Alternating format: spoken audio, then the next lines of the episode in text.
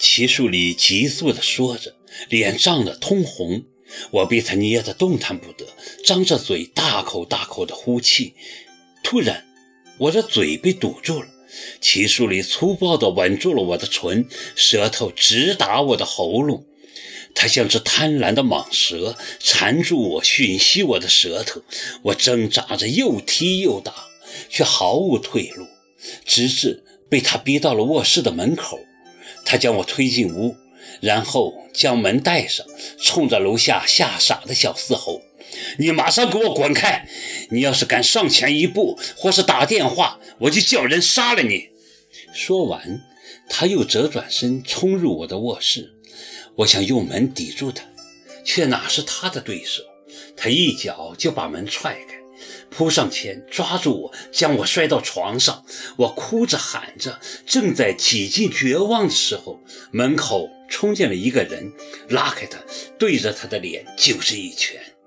齐树礼被打倒在地，很快的爬起来，却并没有还手的意思。他抹了抹嘴角的血迹，忽然。就冷静了，很不屑地冷笑道：“哼，耿墨池，你觉得你真的是我的对手吗？不要太嚣张。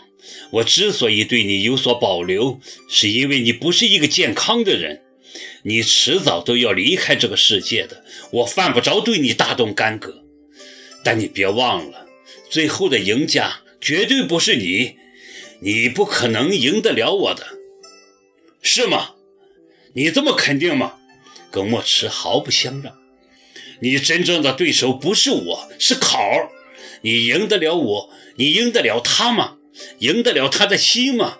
你赢不了的，趁早死了这条心。一句话镇住了齐树礼，他看看耿墨池，又看看我，眼中忽然流露出令人心碎的悲伤。对，你说的很对。我真正的难题不是你，是他。没错，是他。他这么说着，点点头，神情恍惚地看着惊恐如小鹿的我。对不起，对不起，考儿，我太激动了，请原谅我的冒失，我不是故意的。请你马上离开！耿墨池护住我，朝他吼：“我真的赢不了你吗？”齐树礼没理他，目光柔软的。几乎化成水，刚才的凶悍残暴荡然无存。他看着我，轻声问：“你的心真的那么遥远，让我终其一生也得不到吗？”考儿，我是认真的，我并不想伤害你。但，但如果你是真的要逼我，到时候别恨我就是，你会来求我的。他很肯定地对我点点头，又说了声：“真的很抱歉。”然后就离开了房间。整晚，耿墨池都靠在床头抽烟，房间里弥漫着呛人的烟味儿。我故意将床头的灯调得很暗，想让他的心绪冷静一些，但适得其反，昏黄的灯光笼罩着他的脸。更显出他内心无尽的凄惶。也许他说的没错，我最终赢不了他。耿墨池喃喃自语。显然，奇术里的话极大的刺激了他。一个死人怎么能赢得了活人呢？我真是太不自量力了。我无助地看着这个谜一样的男人，感觉他的情绪空前低落。好像正在穿越一个黑暗的隧道，声音空茫的，没有一点力气。我这辈子真是过得乱七八糟，总是被人控制，被人牵扯。先是安妮，后又是叶莎，现在又是你。跟安妮和叶莎纠缠的时候，我起码还有自主的能力，说要离开就离开，说要结婚就结婚。原来以为安妮离开我会活不下去，可我还是活下来了。后来又以为我不能失去叶莎，失去她我会寸步难行，会彻底终结我的艺术生命。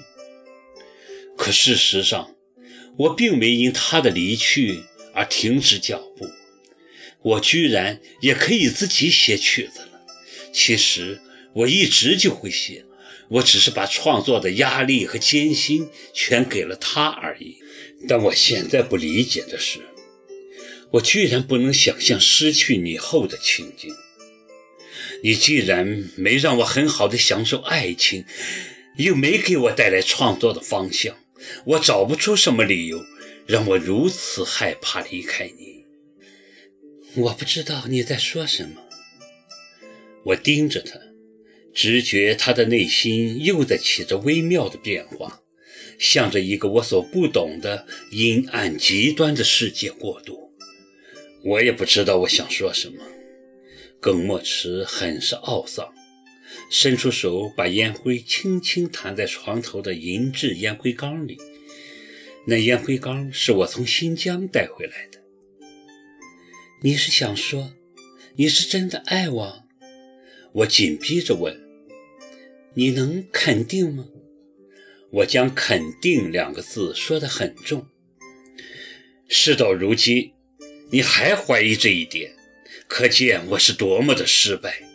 我吃了这么多苦头，居然没法让你相信我是爱你的。耿墨池的脸色很难看。